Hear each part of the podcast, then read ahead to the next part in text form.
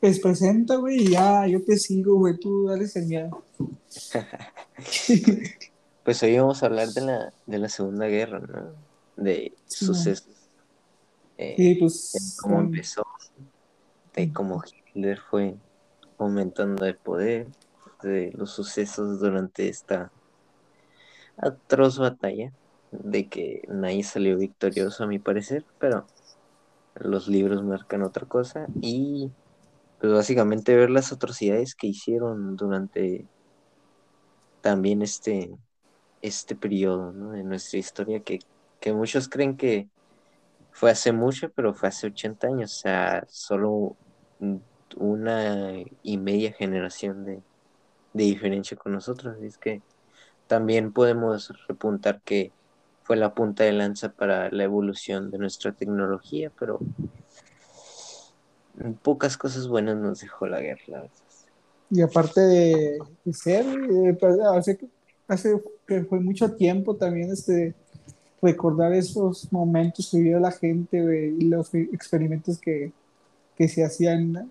Creo que me quedo pensando que era muy bizarro ese tiempo, tanto en experimentos y todo. Eh, ganar, ganar mucho miedo en una guerra. Ahorita la gente dice guerra y, y no le da miedo, pero la verdad es que en este momento una guerra sería demasiado devastadora. Exacto. Pues a ver si les gusta esto y pues a darle.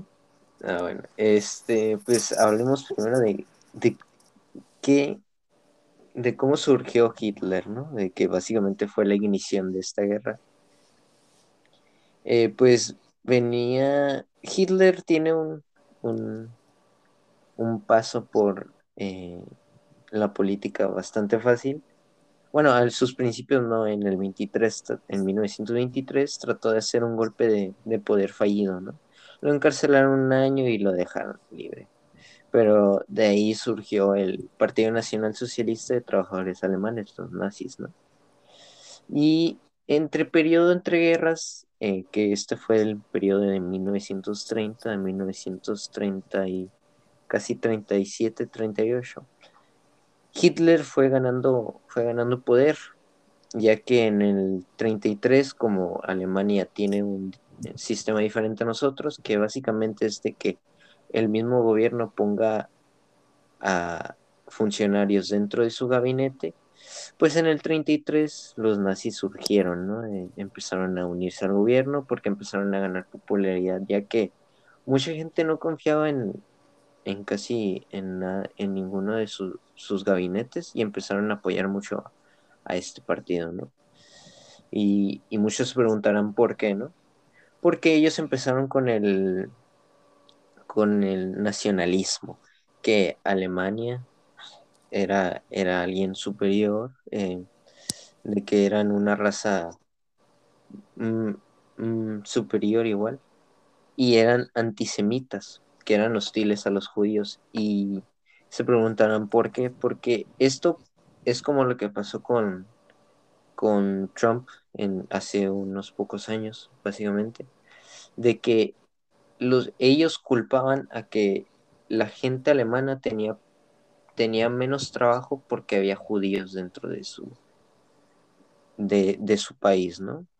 Entonces, básicamente lo que Hitler hacía era hacer este tipo de como lavado de cerebro. Les decía a la gente que, que los judíos eran, eran, eran como ratas, de que básicamente estaban ahí comiendo de sus, de sus propias manos, ¿no? Y empieza este, este levantamiento del país de decir, sí, nosotros somos los grandes, eh, después de, del Tratado de Versalles, ¿no? Que les había dejado muy mal parados, les había dejado sin recursos eh, de manera monetaria, además de la gran depresión que había sufrido eh, Estados Unidos, que había sido mandado como una ola expansionista a todo el mundo, ¿no? Em, y aquí podemos hacer un pequeño paréntesis en, en ver, y aquí te pregunto, ¿tú crees que que fue bien adoptado, o sea, la gente debió de adoptar eh, de, esta manera el nazismo? ¿O tú crees que debió de ser más crítica, esperarse algo peor? ¿O, o cómo, cómo, lo ves tú? Pues es algo complicado de, responder ya que pues, la ideología en ese tiempo era, era muy diferente a la ideología que tenemos ahora. Ahorita pues es muy difícil, no digo que, que, sea imposible, pero sí es un poquito más difícil que haya una tercera guerra mundial.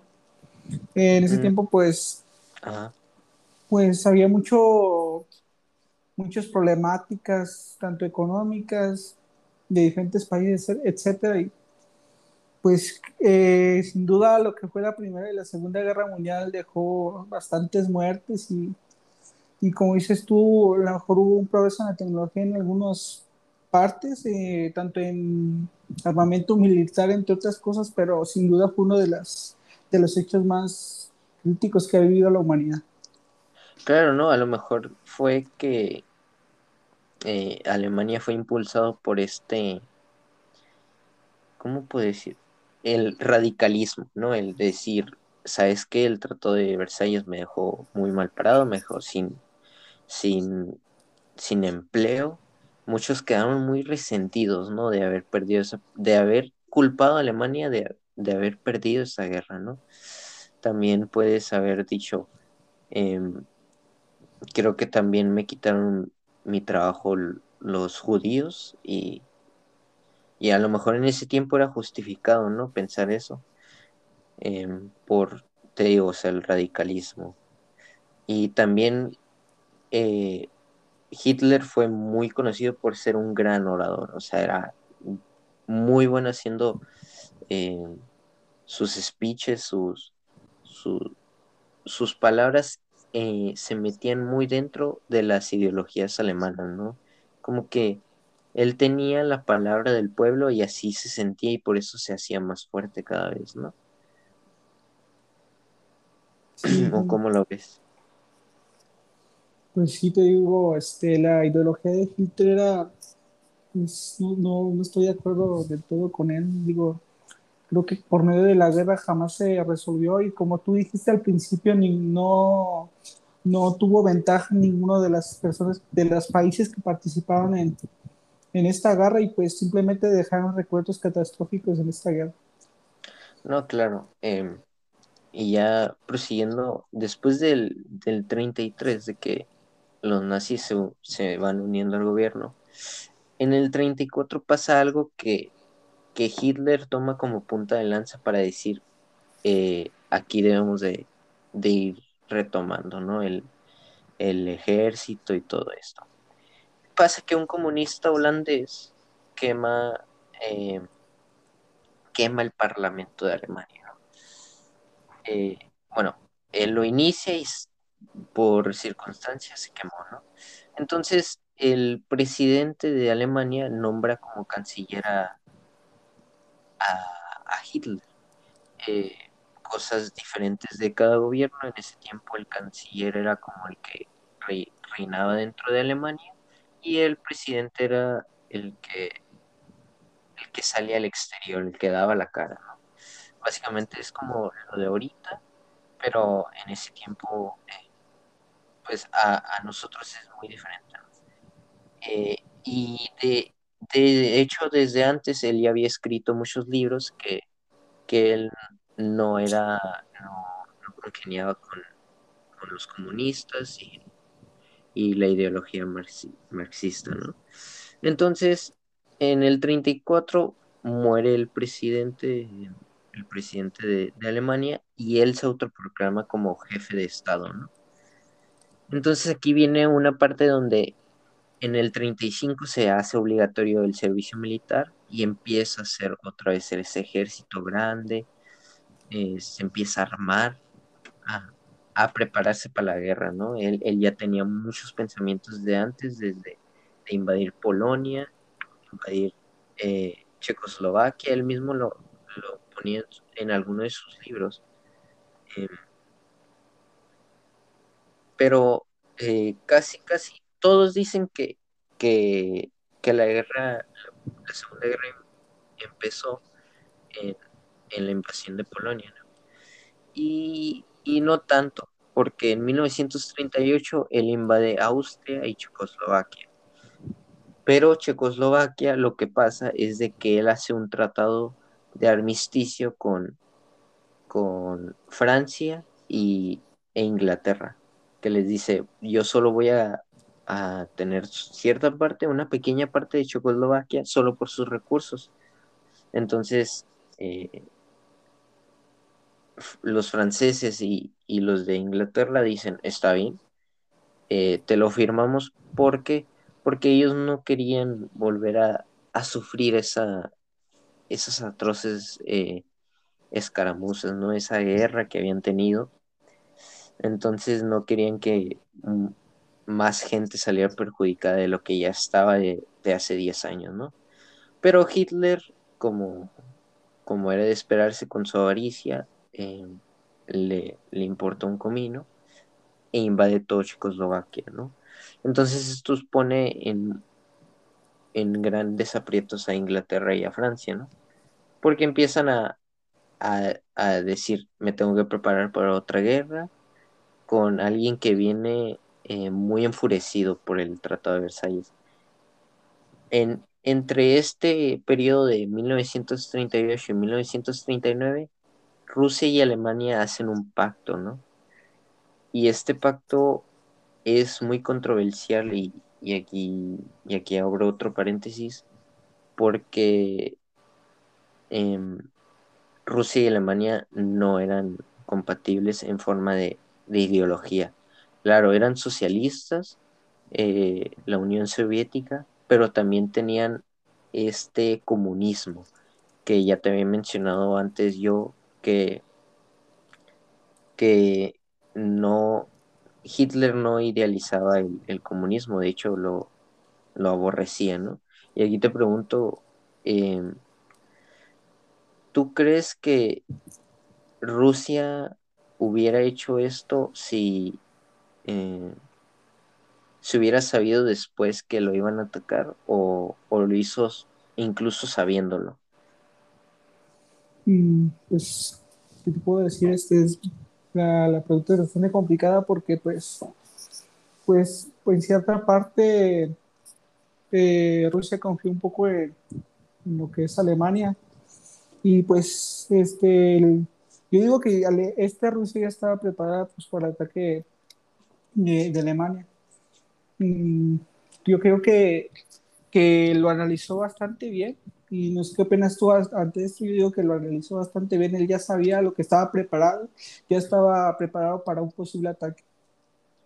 Mm, puede ser eh, ya lo veremos más adelante eh, pero también creo que Rusia cometió el mismo error que Inglaterra y Francia, ¿no? Que se confiaron de más de que sí, me dio la palabra, me dio su firma Hitler de que no iba a hacer esto. Y, y no vieron los antecedentes, ¿no? De sus, de sus, de sus charlas motivadoras hacia Alemania de que él no quería el comunismo. Entonces yo creo que podrían pecar de, de buenos al firmar este tratado, pero lo que básicamente consistía este tratado era de que eh, por el por un lado Alemania iba a atacar a Polonia para invadirlo y por el otro lado iba a venir eh, la Unión Soviética, ¿no? Iban a quedarse la mitad de, de cada territorio y además Rusia en esto aprovechó a invadir Finlandia, ¿no? Eh, de aquí Alemania se extiende más, se empieza a extender, extender por Luxemburgo, Bélgica, y en mayo, eh, y en mayo de 1940 empiezan a, eh, empieza este, este como periodo de, de guerra de broma, ¿no? Donde Alemania recobra fuerzas, empieza a sacar recursos de estos de estos países invadidos eh, y empieza a hacer sus nuevos planes, ¿no? Invadir Francia, por un lado, aliarse con Italia e iniciar la invasión hacia Inglaterra, que era su, uno de sus, yo creo que el uno o el segundo mayor de sus preocupaciones en esta guerra. Entonces, cuando invaden Francia, eh, lo logran con mucho éxito. Eh, los franceses se, digamos, se confiaron porque ellos tenían como una gran fortaleza que los protegía de un lado de, la frontera con, la Alemania nazi que era en ese momento. Eh, porque habían construido esa fortaleza por eh, los, los acontecimientos de la Primera Guerra Mundial. Entonces, cuando Hitler decide dejar esta guerra de broma, hace la estrategia Blitzkrieg, que era básicamente arrasar con sus, con sus tanques, con sus Panzer, todo, toda la línea frontal y hacer todo un ataque y empezar, empezar a, sacar o invadir toda Francia, que es lo mismo que usó en la parte de Polonia, que, que sorprendió a todo un ejército, ¿no? Entonces, en esta invasión de Francia, Inglaterra envía tropas, envía recursos sin tanto éxito, no, no pudieron, no pudieron soportar eh, tanta presión del, ejército nazi, básicamente porque les llegaron por el flanco izquierdo y lo rodearon y los tuvieron que sacar. Pero aquí se comete un error Hitler o el, el, ejército nazi al dejar ir 300.000 soldados eh, esta operación fue la de Dunkerque, básicamente esta también tiene una película que, que es que ellos salvaron 300 mil soldados cuando Inglaterra solo esperaba salvar 45 mil. Esta operación fue marcada por civiles que llevaron sus, sus barcos ahí y, y fue uno de los de los grandes debates de por qué dejaron, dejaron pasar eh, a tantos soldados en ese, en ese día, ¿no? Entonces, ya habiendo conquistado Francia, él empieza a hacer un tratado con, con algunos franceses que se rindieron y básicamente hicieron como un ejército de papel los franceses, de que me rindo y te doy todas mis fuerzas. De aquí empieza el plan a, invadir Inglaterra, que básicamente es eh, rejuntar todas sus fuerzas y tratar de invadir la isla como, sea posible.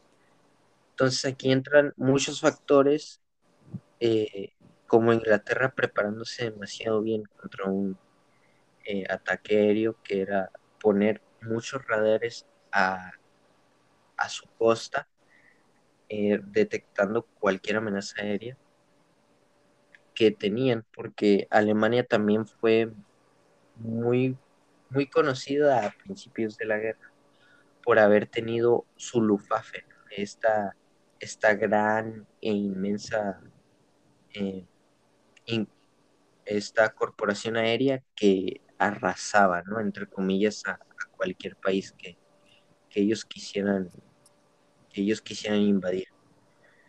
Em, Inglaterra lo que hizo fue básicamente eh, protegerse a cualquier costa con, con sus tecnología a más no poder y le dieron un gran golpe a, Alemania al, al, haber resistido, porque Alemania lo que quiso hacer es atacar Londres. Ellos resistieron ese, ese golpe e Inglaterra contraatacó con lo que más pudo y, empezaron a derrotar a la Luftwaffe sabiendo que venían por todos lados, pero siempre sabiendo de dónde venían. Entonces aquí abrimos otro paréntesis.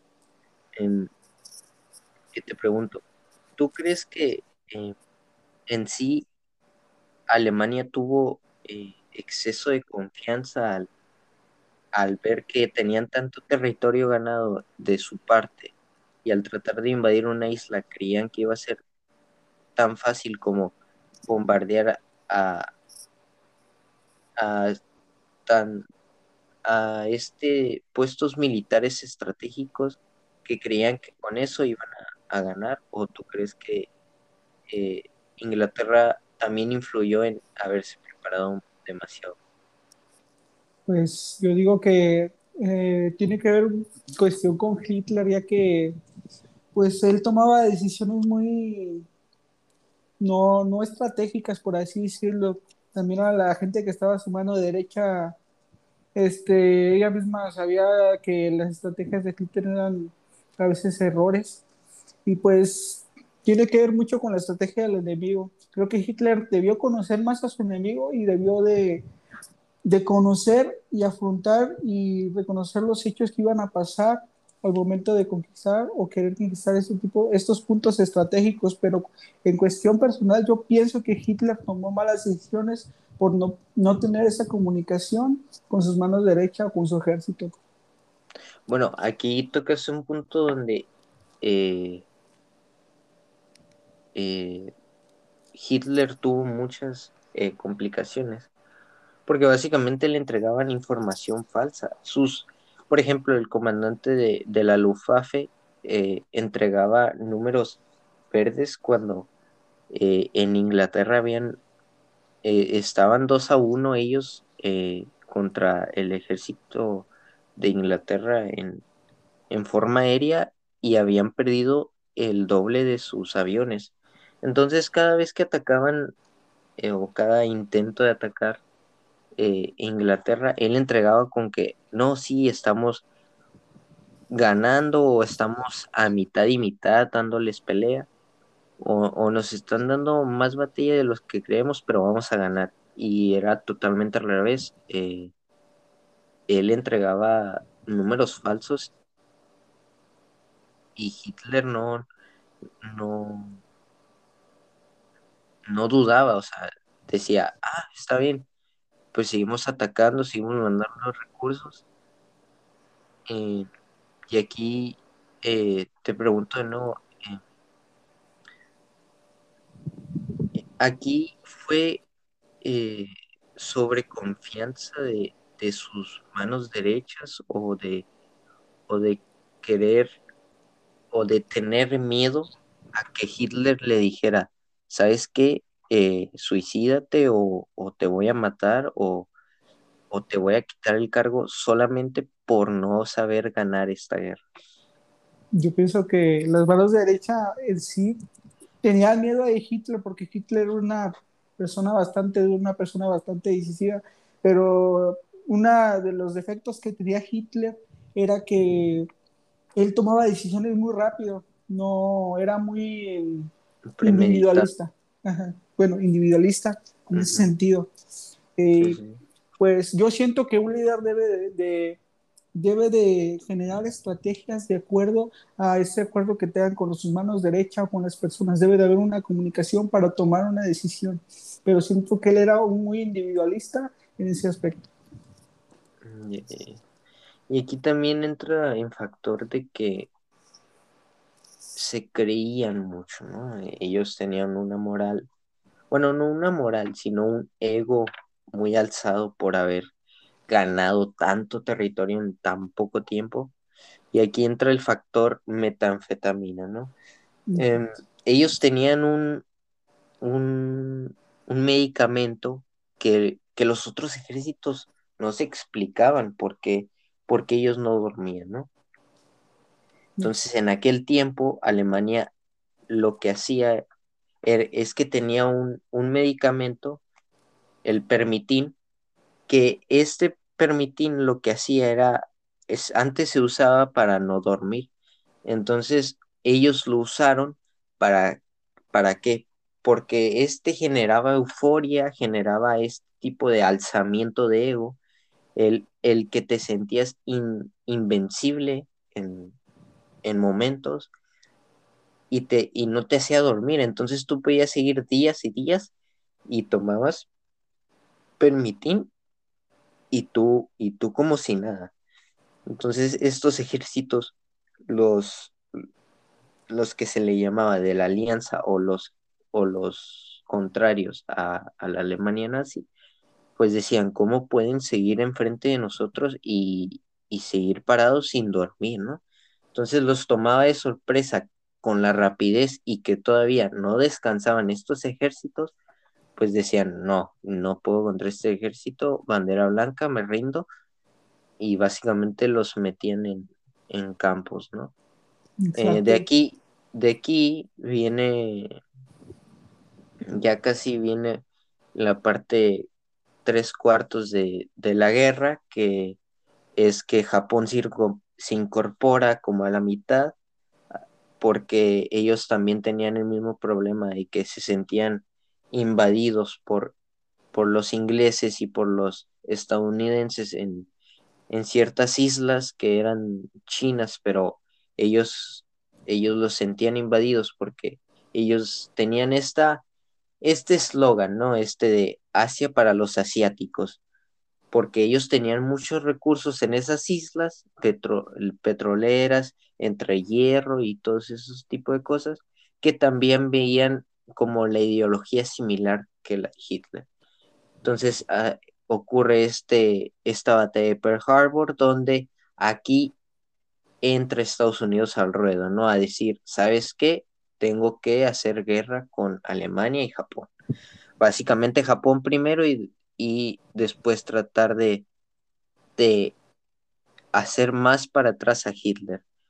Eh, Estados Unidos no se quería meter en conflicto porque Roosevelt, el presidente que estaba en ese tiempo, básicamente había prometido a las mamás de, los hijos que habían cumplido 18, que apenas habían hecho el servicio militar, que no iban a ir a guerra. Él se limitó mucho. Él lo único que, lo más que hizo fue mandarle lo más que fuera de suministros de guerra a Inglaterra. Él les mandaba aviones, le mandaba armas, le mandaba comida, les mandaba de todo menos ejército. Entonces, cuando pasa lo de Pearl Harbor, fue como quitarle los grilletes, ¿no? Fue como quitarle las cadenas a la bestia. Entonces empezaron a, a, entre este medio pasó la batalla de Midway, donde fue la gran derrota de Japón, donde pierden casi toda su flota de, de, de portaaviones. Y Japón se tiene que ir retirando poco a poco de nuevo sus costas, todavía que habían invadido gran parte de, esas islas chinas, donde empiezan a hacer estos campos de concentración con los chinos, como lo hizo Alemania con los judíos.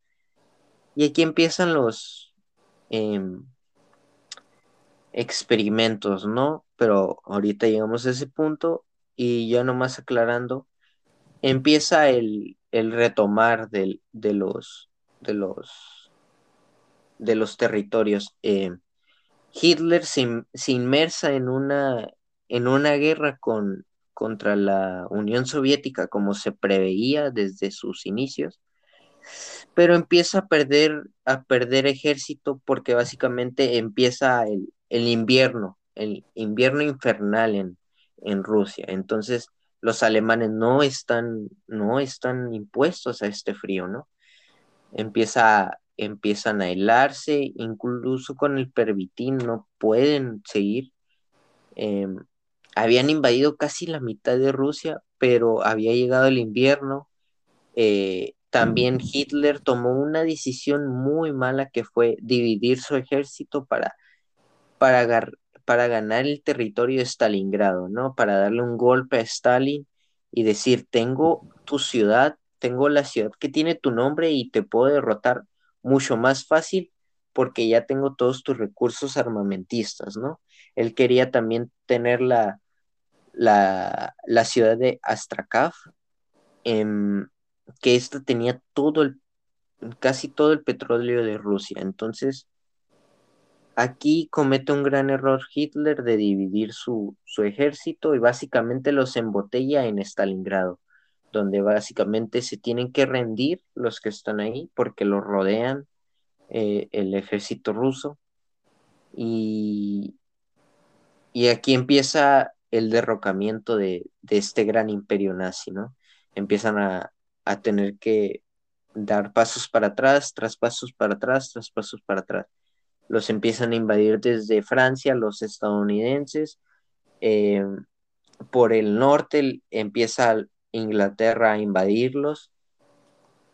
Y Japón tiene casi el mismo, el mismo fin. Empiezan a, dar para atrás, empiezan a dar para atrás, hasta que llega un punto donde Alemania eh, está encerrado. Eh, da la batalla de las Ardenes, donde pierden mm, todo, pierden niños, pierden mujeres, pierden ejército y ya no tienen para dónde hacerse. Hitler se suicida y, Japón sufre de estas bombas atómicas, ¿no? Que de hecho hoy una de ellas es, su aniversario.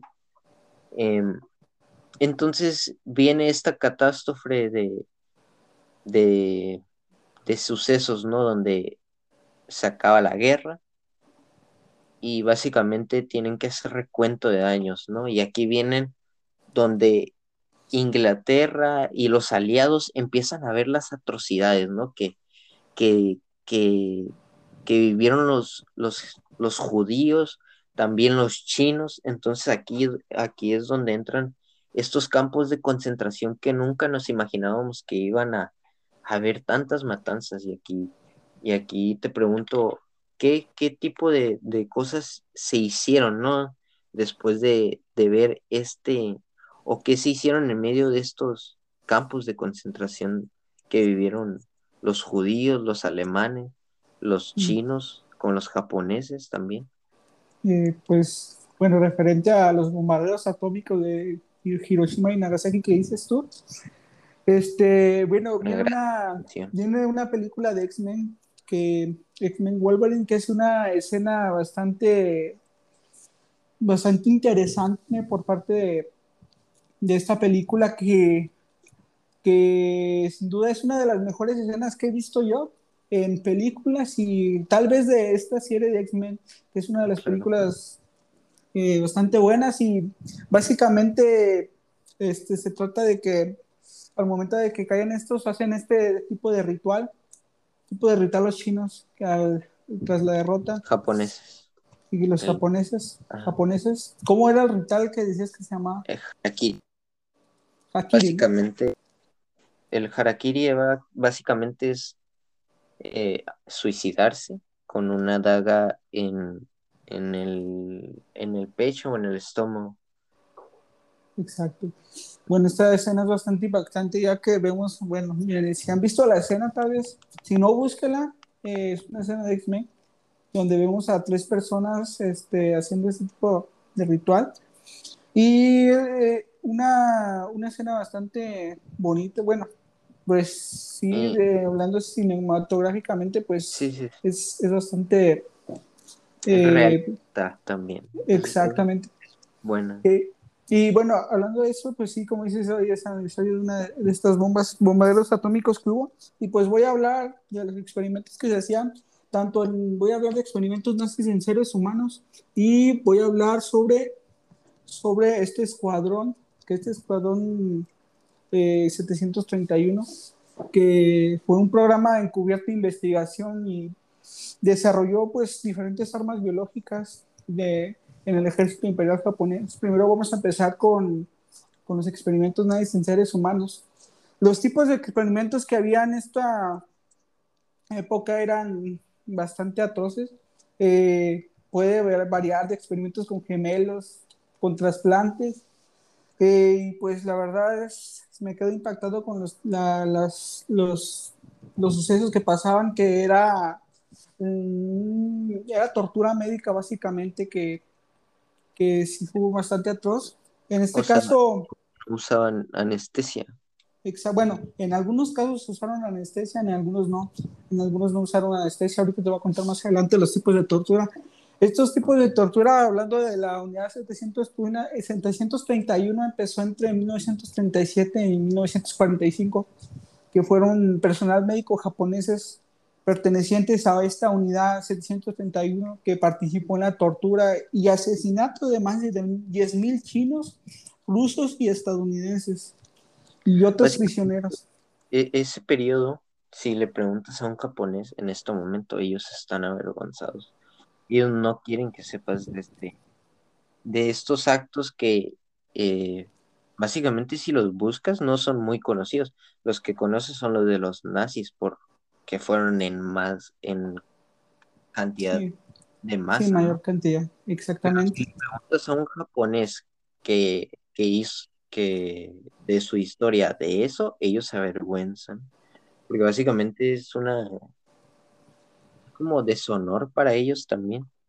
Exactamente, y pues estos autores, estos este, eh, doctores, voy a hablar de dos personajes que, que, fueron de los más atroces en ese tiempo, que fue Joseph Mengele, que en este caso, que fue, una, fue un oficial alemán y pues, fue médico de la Segunda Guerra Mundial, y pues se le recuerda principalmente por estos actos en los campos de concentración y exterminio, y pues donde realizaron bastantes experimentos con prisioneros, te puedo dar reseñas de películas, una película eh, bastante buena e interesante que se basó en hechos reales que fue el fotógrafo de Mauthausen. En este caso te voy a contar un pequeño resumen de lo que es la película. Eh, este fotógrafo llega a los campos de concentración nazi, en este caso el campo de concentración de Mauthausen, eh, llega y a él se le perdona la vida el ser español a él se le perdona la vida. ¿Por qué se le perdona la vida? Porque estos militares generales encargados de este tipo de campos de concentración lo que buscaban era, por así decirlo, recopilar todos los experimentos, todo lo que se veía ahí adentro.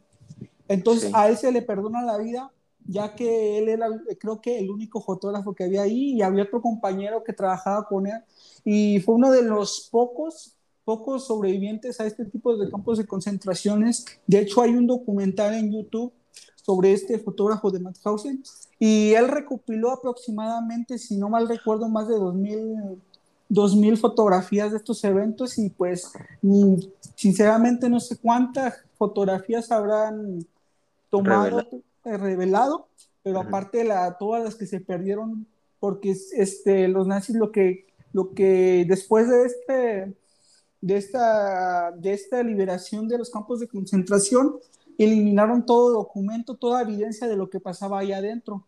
Eh, eh, hubieron bastantes famosos, tanto filósofos, escritores, presidentes también hubo en esa época, y te voy a contar un poco de los experimentos que había en esa época. Eh, los experimentos, bueno, tortura médica, primero que nada, es tortura médica que, pues, que después de estas este, evidencias que había, pues ya es ilegal este tipo de torturas en, en diferentes casos. En este caso tenemos experimentos con gemelos, que básicamente eh, lo que ellos buscaban es mostrar similitudes y diferencias en la genética de los gemelos, así como ver el cuerpo humano, cómo puede ser este, manipulado de forma antinatural. El líder de estos experimentos fue este autor que fue Joseph Mengele, quien realizó experimentos a más de 1.500 pares de gemelos presos, de los cuales, esto es, es una, un pequeño porcentaje de los cuales de esos 1.500 solo sobrevivieron 200. ¿Y eh, qué, les hacían? Pues básicamente eh, estos gemelos los, los juntaban, por así decirlo, eh, no me acuerdo cómo se llamaba, ¿me podías apoyar con esa parte? ¿Cómo se les llamaba esa, que nacían genéticamente unidos? Ah, la otra vez estamos hablando de eso. Exactamente, bueno, era... Ay, ay, ay.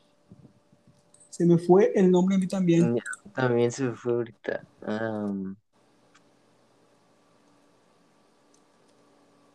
Ah, no, no eran esos, eran... Eran ¿Sí, mellizos? No, no, no, no eran mellizos, eran algo así como...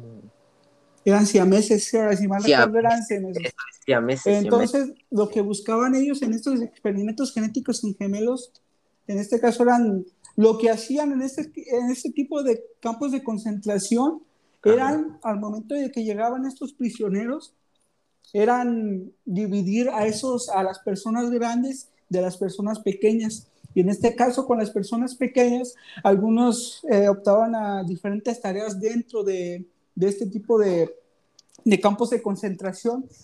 Y en esta película de fotógrafo de Mauthausen es, una, es bastante interesante, ya que habla de la historia de este fotógrafo que el cual se salva por simplemente tener el conocimiento de, de fotografía. Entonces los generales lo que buscaban era fotografiar o, o por así decirlo, ocultar la, ocultar, ocultar la realidad que se vivía ahí adentro. Como, eh, como mostrar que aquí adentro viven bien felices, aquí encerrados, ¿no? Exactamente. Hay una, hay una, una fotografía bastante impactante donde se le ven a, a, diferentes reclusos de estos campos de concentración jugando ajedrez, jugando ajedrez, y pues simplemente es, es bastante interesante ya que pues realmente lo que se veía en esos campos de concentración adentro era bastante, bastante pues no sé cómo decirlo, bastante bizarro, por así decirlo, oscuro. Sobre todo. Y pues este, también este, en, en este documental de fotógrafo de Mauthausen, muchos de estos sobrevivientes, tanto españoles y diferentes eh, personas que estuvieron ahí, fueron a visitar este tipo de campos de concentraciones donde vivieron lo, la peor pesadilla de su vida. Y pues, pues básicamente los experimentos de gemelos eran experimentos que eran dispuestos por edades, sexos y encerrados en, en barracas entre experimentos, los cuales variaban en este caso que eran desde una inyección con químicos a los ojos para ver si podían cambiar de colores, hasta coser a unos gemelos juntos para intentar crear siameses. Y eso fue uno de los experimentos con gemelos. Ahora vamos a pasar con otro tipo de experimentos que fue O sea, ¿el fin de, esto era crear superhumanos? ¿O, cuál era el fin para, para estos experimentos? O sea, este experimento en sí de hacerlos eh, siameses al, a lo artificial. Pues básicamente yo pienso que que ellos estaban preparando, por así decirlo, diferentes experimentos para ver cómo funcionaban o qué, qué reacciones tenían diferentes experimentos químicos. Eh, en este caso, pues tenemos otro tipo de experimento que es experimentos con heridas en la cabeza. En este tipo de experimentos, este, eh, fue encargado por este doctor que se llama Witzman, que es eh, que un, un, ejemplo, un ejemplo de este tipo de experimentos con ideas en la cabeza, que fue un niño de 11 o 12 años, más, más o menos, que fue atado a una silla para que no pudiera moverse. Y por él fue suspendido un martillo mecánico que cada pocos segundos caía sobre su cabeza. Ese fue uno de los eh, ejemplos que se hacían en este eh, tipo de experimentos con ideas en la cabeza. otro experimento fue los experimentos con trasplantes que fue desde septiembre del 42 hasta diciembre del 43, donde se llevaron a cabo experimentos en este campo de concentración. Ravensbrück, no sé cómo se pronuncia, perdón, para, dice, esto es para estudiar la regeneración de los huesos, músculos y nervios en este tipo de experimentos. ¿Y qué hacían ahí? Básicamente lo que hacían era el trasplante de huesos, secciones de huesos, músculos y nervios, que fueron extraídos de estos, de estos pacientes sin anestesia y, y ah. pues, como el resultado de esto, pues fueron muchas, muchas víctimas sufrieron de agonía, mutilación o discapacidad permanente.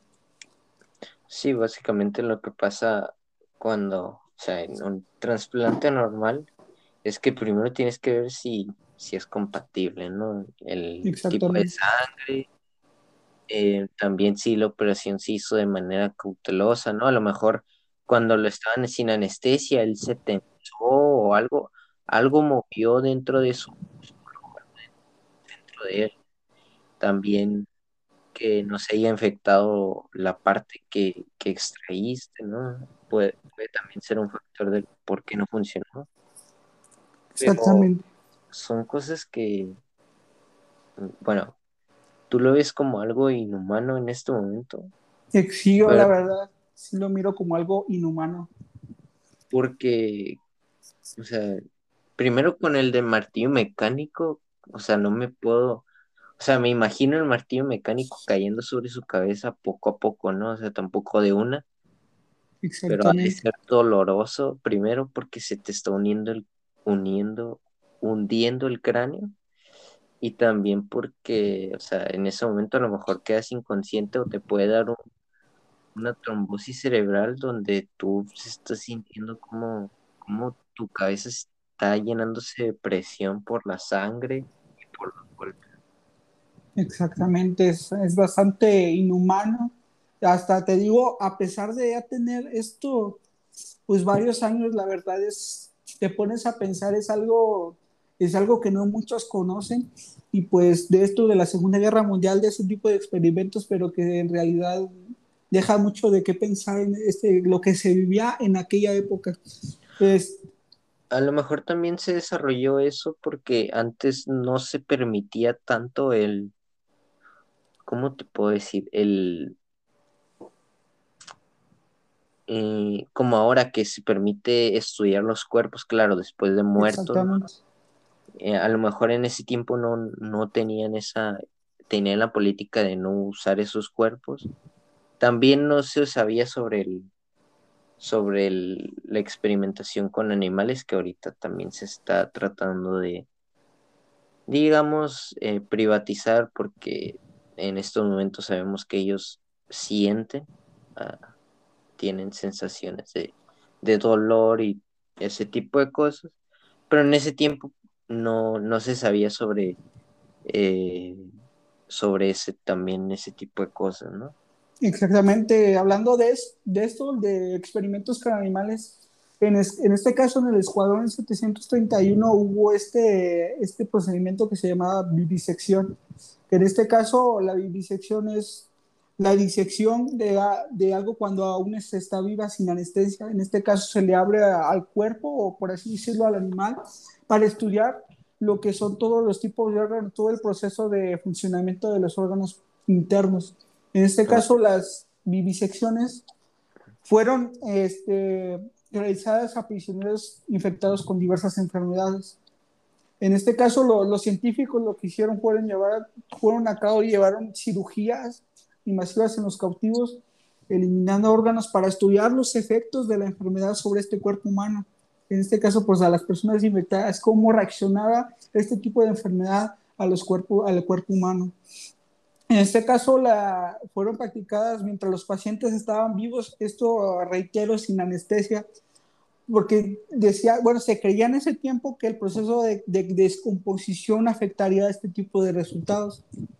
Eh, en este, bueno, estos procesos pues se encontraron diferentes, este, diferentes presos infectados, tanto hombres, mujeres, niños, etcétera, y lactantes. En este caso, este, también fueron aplicados en, mujeres embarazadas eh, por los mismos doctores y también con efectos extraídos. Y los prisioneros, bueno, las extremidades de estos prisioneros eran amputadas con el fin de estudiar la pérdida de sangre, la pérdida de sangre en ese tiempo. Estos miembros quitaron, fue algunos de los que, bueno, estos eh, fueron unos experimentos que fue este, bastante y que me llamó bastante la atención, ya que pues se realizaba sin anestesia y quiero pensar que, que la mayoría de, este, de estas personas que, que lamentablemente vieron esta, estas atrocidades, pues la mayoría, la mayoría murieron al instante o simplemente, sí, pues murieron al instante ya que pues se, se realizaba sin, sin ningún tipo de anestesia. Y sí, ahí podrían sufrir algún tipo de pues el, el estrés de por sí de que te estén operando aumenta tu, tu, tu circulación, ¿no? Eso aumenta tu probabilidad de desangramiento. También aumenta también tu, tu presión, tu presión sobre ti mismo, ¿no? Tu, tu, tu, mentalidad no va a ser tan fuerte y vas a estar como en fatalidad de poder quedarte eh, desmayado en el momento e incluso solo por eso morir. Exactamente, y me imagino la adrenalina, yo digo que influyó tanto la adrenalina de las personas que a las que se les estaba haciendo este tipo de experimentos. Obviamente sufrieron el, el peor dolor que puede, puede sentir, pienso yo, la persona, ya que pues pues morían en este tipo de experimentos. En otro tipo de experimentos, este, otro tipo de experimentos, pues hay, hay varios, uno de, los más famosos, en este caso que fue en 1941, en este, en este autor que ya lo mencionó, que es Mengele, dirigió experimentos para saber y cómo tratar la hipotermia. Eh, en este caso, este tipo de experimentos se, se, se, le realizaba a este tipo de presos a los sujetos a resistir en un tanque de agua helada por hasta tres horas. Y en otro caso colocaban a los prisioneros desnudos en la intemperie con temperaturas bajo cero por varias horas. En este caso, una ejemplificación de, de este tipo de experimentos fue en, ese, en esa película del fotógrafo de Mauthausen. Hay una parte donde ponen al inicio, al inicio de la película llega este general en un en un carro a este tipo de campo de concentración de Mauthausen y tienen, tienen este, en filita a todos los prisioneros, tanto, tanto mayores y personas menores de edad, y se les mira desnudos completamente y eh, sufriendo este tipo de temperaturas. Y se les puede ver a estos prisioneros con eh, bastantes casos severos de desnutrición. Y Claro, no, ellos no les daban tanta, tanta comida porque primero eran judíos y Exactamente. ¿para qué, vas a designar comida para alguien que de todos modos vas a matar? Vamos, exactamente. Y pues la verdad, este, esta, esta película me impactó bastante, tanto los actores, como se, se les nota, se nota, así te traslada a esa época que estaban viviendo.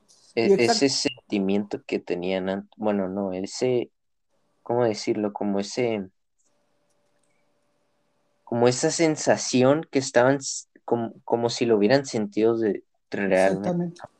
Exactamente, y pues la verdad, la verdad también la desnudez en este caso de ese tipo de, de películas. Eh, yo, bueno, quiero dejar un poquito aparte esto de la Segunda Guerra Mundial. Yo, hablando personalmente, yo fui a ver una obra de, de teatro de, que, que era al desnudo, por así decirlo. En este caso era de expresión corporal y eran movimientos, movimientos bastante bonitos y lo que se buscaba o el propósito de este tipo de obras era apreciar la belleza del cuerpo humano. Entonces siento que, que los actores de esta gran película de fotógrafo de se lo hicieron bastante bien porque la verdad sí te traslada a ese tipo de situación y pues las, las atrocidades que hacían en este, en este tipo de campos de concentración, eh, pues sufrir temperaturas bajo cero por varias horas. Y pues lo que buscaban principalmente en estos experimentos era estudiar sus, sus efectos físicos. Los experimentadores calculaban diferentes maneras de, de recalentar a los supervivientes. En este caso, es, en este caso, los experimentos sobre hipotermia fueron llevados a cabo para simular las condiciones que sufrieron en los, en los ejércitos en el frente oriental. Y eh, este es uno de los experimentos más famosos que, que se envían en este tipo de películas. Hay otro, hay otro experimento, más, más bien no era un experimento, pero a este tipo de prisioneros se les, se les uh, eh, asignaba diferentes tareas dentro de estos campos de concentración. Una, una de esas tareas era cargar rocas, subir rocas en, por así decirlo, en, en, en, por así decirlo, en una parte alta. Y entonces no recuerdo cómo se le llamaba a ese, a ese camino. Bueno, creo que se llamaba Camino de la Muerte. En este caso, se les obligaba a los prisioneros a cargar ese tipo de, de rocas que no sé cuánto pesaban.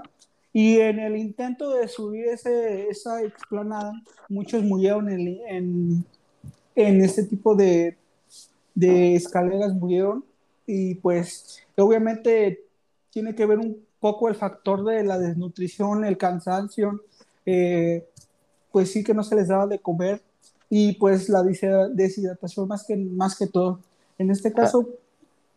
hablando de deshidratación o, desnutrición, ah, no sé si has visto una película, es, no me acuerdo cómo se llama, la verdad, pero es de un, un atletista. Que básicamente él fue a los Juegos Olímpicos que se organizaron en Alemania. De hecho, salen los, los logos nazis justo antes de, de hecho, es justo antes de la guerra. No recuerdo creo que fue en el año 1938. Entonces, este atleta eh, era corredor y le toca con un japonés, que este también aparece después en la, en la película. Eh, el, el estadounidense lo reclutan por, por X o Y por, por el ataque a Pearl Harbor, ¿no? Él entra a la, a la, a la Fuerza Aérea y es un, es un artillero en un, en un, en un, en un avión, ¿no? Él queda náufrago con tres personas porque caen al, al mar, caen al mar y quedan los tres, ¿no? Eh, creo que uno de ellos muere y él y otro, un güero, sobreviven. Pero en vez de que lo recojan unos aliados, lo recogen los japoneses. Entonces a ellos los meten a un campo de concentración.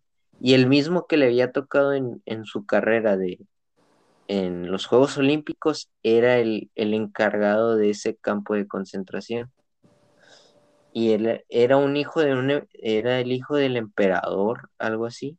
Entonces era muy, era muy duro. Entonces lo que, lo que se quiere llevar a cabo con esta película es de que él empieza a perseverar contra el, contra el jefe de este campo de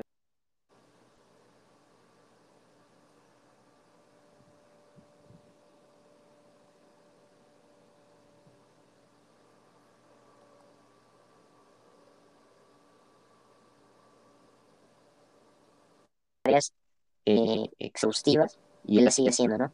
Hay un... Y volvimos. Y luego creo que se me cortó a mí. Pero bueno, Sí. estamos de nuevo. Ah, bueno. ¿Y en qué, en qué me quedé? Mm,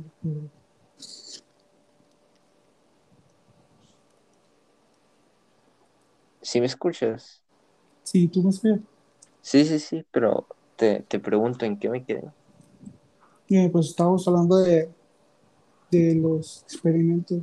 Ah, te digo, o sea, hay esta película donde, donde él se encuentra a este, a este hijo del emperador, ¿no? En, en el campo de concentración.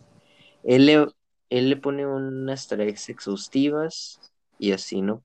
Y él, el estadounidense le empieza a demostrar que incluso con la, con la falta de alimentación y con la deshidratación, él todavía puede eh, seguir luchando entre comillas, ¿no? De manera moral. Entonces llega un, mun- eh, llega un punto donde al a, a él, al jefe, al, al jefe de este campo, lo trasladan. Entonces, al trasladarlo, ponen a otro, pero también mueven a los que están en la, en los campos de concentración porque los están empezando a invadir los Estados Unidos ya. Ya era en la parte final de la guerra casi.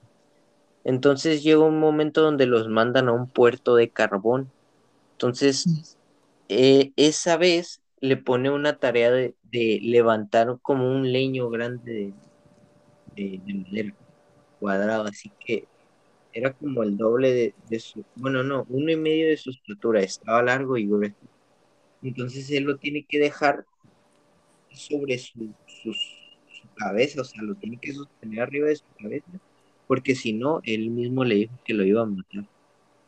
Entonces él dura cierto tiempo, como hora, hora y media con él, ya como que está ladeando él de, de lo cansado. Entonces el jefe de, el, te digo, el hijo del emperador va con él y le dice que ya no puedes, ríndete, te, te doy agua.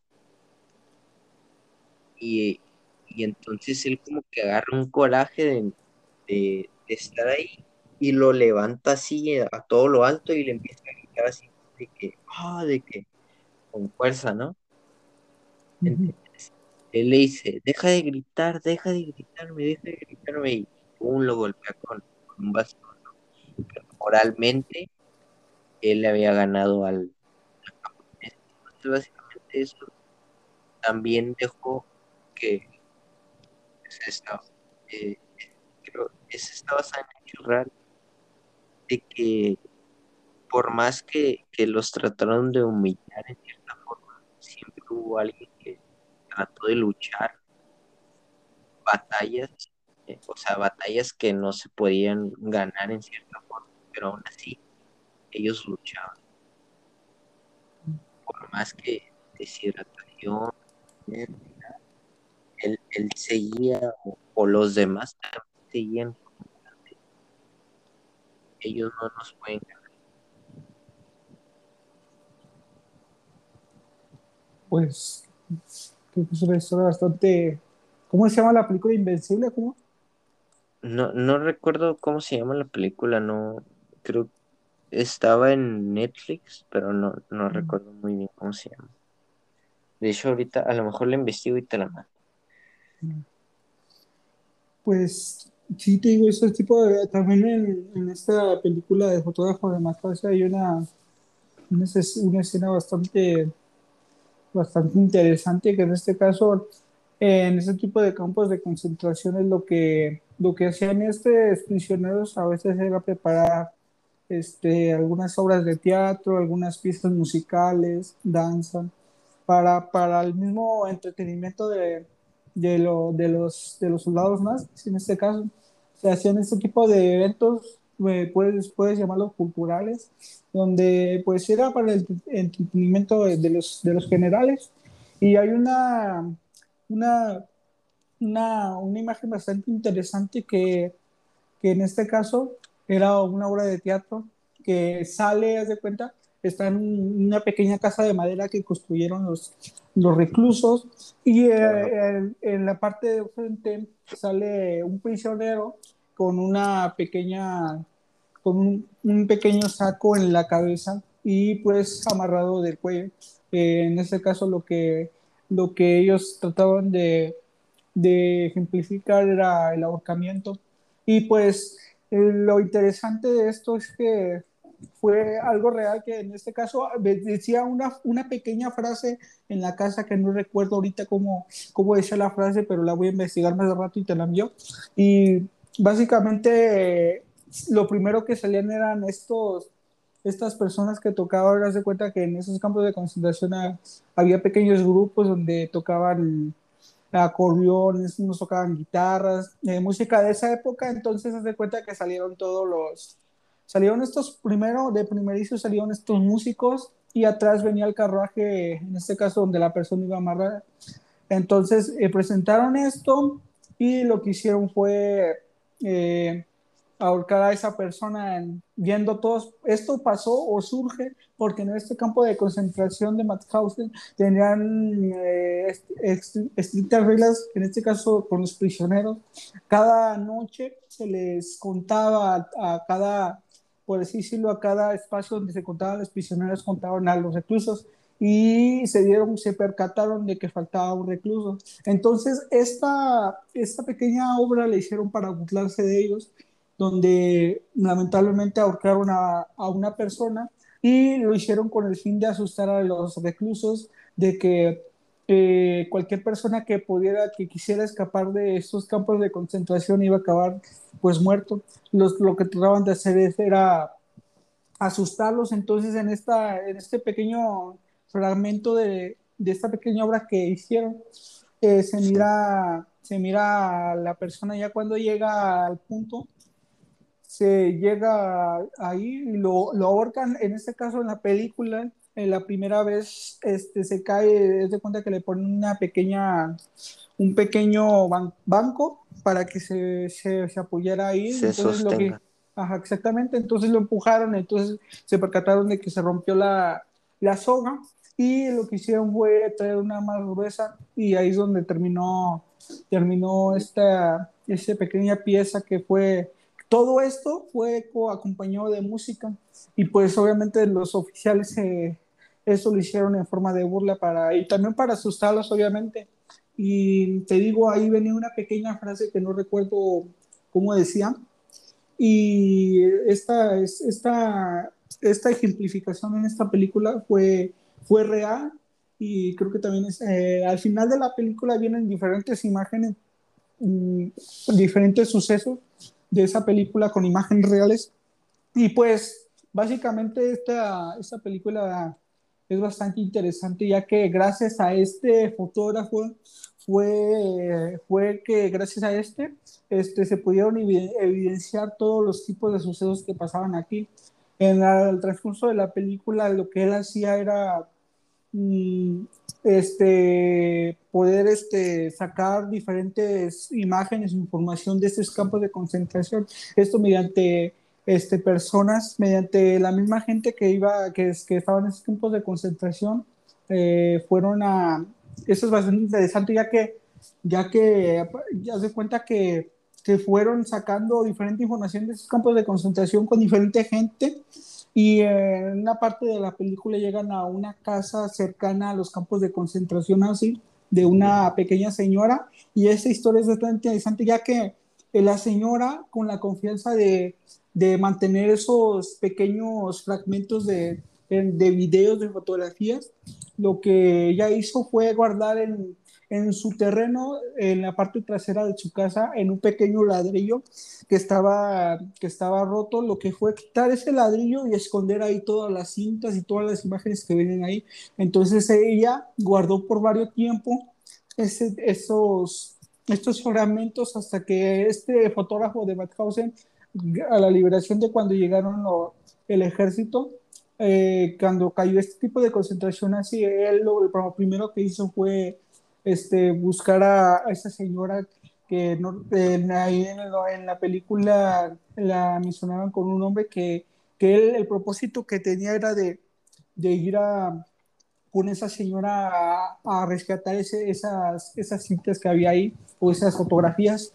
Eh, entonces al final de la película llega llega a la casa de esta, de esta señora ya grande y sacan lo que es este, estos fragmentos que se pudieron recuperar en esto y gracias a él, pues gracias a esta persona se pudieron ver este, imágenes reales de lo que fue el, lo que fue este campo de, concentración de, de Mauthausen y, y, también hay, ahí cuando llegaron los cuando llegaron a rescatar este tipo de, cuando llegaron los soldados a, a estos campos de concentración, cuando fue el de arriba de estos campos de concentración, hay una imagen bastante interesante que dice una palabra cuando, cuando caen este, este campo de concentración, llegan los, los, los soldados y los prisioneros lo reciben, lo reciben con, con, con bastante, con aplausos y todo ese tipo de cosas y sale una pancarta en el campo de concentración, en la entrada principal del campo de concentración,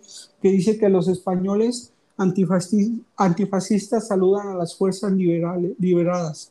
Y esa imagen te la voy a pasar después, pero es una imagen bastante que se usó en la película y que fue una imagen real, que es los, los españoles antifascistas saludan a las fuerzas liberadas. En este caso, pues a, la, estos soldados que hicieron de, este, liberar este, a estos a estos prisioneros y es una, imagen bastante emotiva y, y pues sí que, que, te queda, que quedas pensando en este caso lo que vienen en, este, en estos tipos de campos de concentración. Sí, como para ir como cerrando el, el tema, pues después de haber visto tanto que nos, que nos dejó esta, estos sucesos en yo creo que podemos saber, ver que el radicalismo no es algo tan positivo de ningún lado, porque básicamente siempre va a haber una mayoría perjudicada, ¿no? Una, o una minoría que se puede ver como gran población, que en esos casos fue los judíos y los chinos, ¿no? Que también eh, ha sido la, más grande que ha habido en el mundo. Mayor cantidad de, vida. también dejó, dejó avances como hay, hay una hay una máquina que se llama, bueno, que es muy conocida por haber eh, descifrado el código Enigma, que era otra máquina, que era básicamente las máquinas de Turing esta se usa básicamente, este tipo de metodología se usa ahorita para desarrollar algunos eh, algoritmos de o algunos eh, para descifrar los códigos de, de, las computadoras, ¿sabes? Entonces, eh, aquí también nos dejó grandes avances tecnológicos, pero repetir otra guerra donde tengamos dos bombas atómicas, básicamente para matar mitades de poblaciones, no creo que sea lo más ideal. Y más ahorita que hay eh, armas biológicas, ¿no? Que es como, dejar una enfermedad a, cierta población para que solamente ellos se mueran sería devastador. Exactamente, de hecho, si se hablara de una tercera guerra mundial, obviamente lo que definía esta guerra serían las armas biológicas. Espero que no hubiera tanta destrucción como lo fueron las, en las anteriores guerras. Ahora te pregunto, te hago aquí un paréntesis. ¿Cómo crees si en este caso este, posiblemente hubiera una tercera guerra mundial? ¿Cómo crees que fuera ese proceso de, de esta tercera guerra mundial si es que, que, se podía realizar o si fuera la posibilidad de que pasara este hecho? Pues simplemente se harían primero se harían sanciones entre la ONU con el país que esté iniciando esta guerra. Eh, se le harían sanciones de que no podría exportar, no podría tener eh, ciertos recursos ¿no? que se le brindan por ciertos países, países aliados le darían, le darían menos recursos o no le darían nada. Países que estén aliados con ellos también eh, recibirían estas sanciones. Pero yo creo que además de eso, las armas que hay hoy en día serían demasiado superiores para decir que no habría una destrucción masiva, porque básicamente hay aviones infinitamente mucho más rápidos, donde solo con una bomba eh, con mayor, yo creo que 10 veces mayor la destrucción em, de esa bomba atómica de, Hiroshima, ¿no? También las armas biológicas serían muy peligrosas porque no puedes controlarlas. Em, al menos que tengas el antídoto para los demás que son aliados tuyos y que sería algo muy tonto si no tuvieras el antídoto.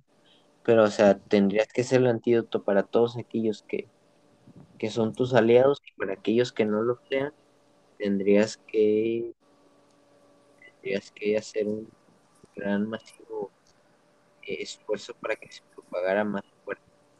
Y pegaría, pegaría mucho y creo que eso sería como una extinción, digamos, porque entre que tú tienes el antídoto de un arma, pero no tienes el antídoto de otra, ahí sería el sería el acabar con una. Entonces, entre poblaciones se acabaría, eh, desde mi punto de vista. Exactamente. Sí, sí, sí. Y pues esta frase, esta frase la quiero decir ya para concluir, que dice, dice que la, la realidad supera la ficción y pues creo que Creo que tiene bastante razón esa frase con todo lo que hemos vivido y lo que estamos viviendo. Yo pienso que ahorita la principal guerra que estamos viviendo es la, la inseguridad y este tipo de temas que son, este, que son tendencia. Eh, y pues creo que la violencia siempre, siempre ha estado presente y ahorita a lo mejor no, no a través de una guerra, de una guerra, este, pero la, la seguimos viviendo en este caso pues podemos ver varias muertes, diferentes cosas. Yo creo que la principal guerra que, que estamos eh, presentando en estos momentos somos nosotros mismos. Nosotros mismos estamos acabando con, con nuestro mundo y cada vez estamos acabando eh, tanto con, con, nuestro, con nuestro planeta y pues creo que esto sería la principal guerra que ahorita tenemos y creo que aquí concluiría con este tema. ¿Tú qué dices? Bueno, también yo creo apoyándome en tu punto, es de que básicamente estamos siendo más radicales, ¿no? Estamos volviendo a ese radicalismo que, que se nos está olvidando que nos que nos puso en un lugar donde no queremos. Entonces, eh, lo vimos hace dos años, ¿no? Con el radicalismo de Corea, con el, con el Estados Unidos de Trump, donde cada, cada uno tenía una amenaza de bomba atómica diario, o sea, de que van a tirar una bomba y quién sabe si cae cerca de México y también nos dé.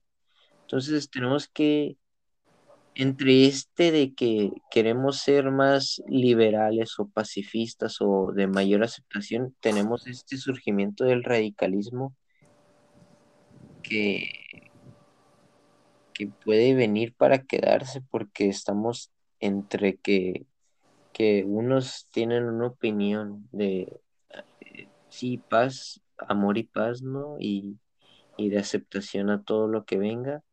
Y hay otros donde yo quiero quedarme en lo tradicional y están muy tapados porque entre tanta comunicación y, y transparencia, pues no pueden eh, como, como exponerse ¿no? a que les digan, ah, tú eres radicalista, pero en la esencia de, de la humanidad estamos siendo o regresando esa, esos radicalismos que llevaron a los, a los alemanes, por ejemplo, a, a matar a muchos judíos, a esos japoneses, a, a matar a chinos.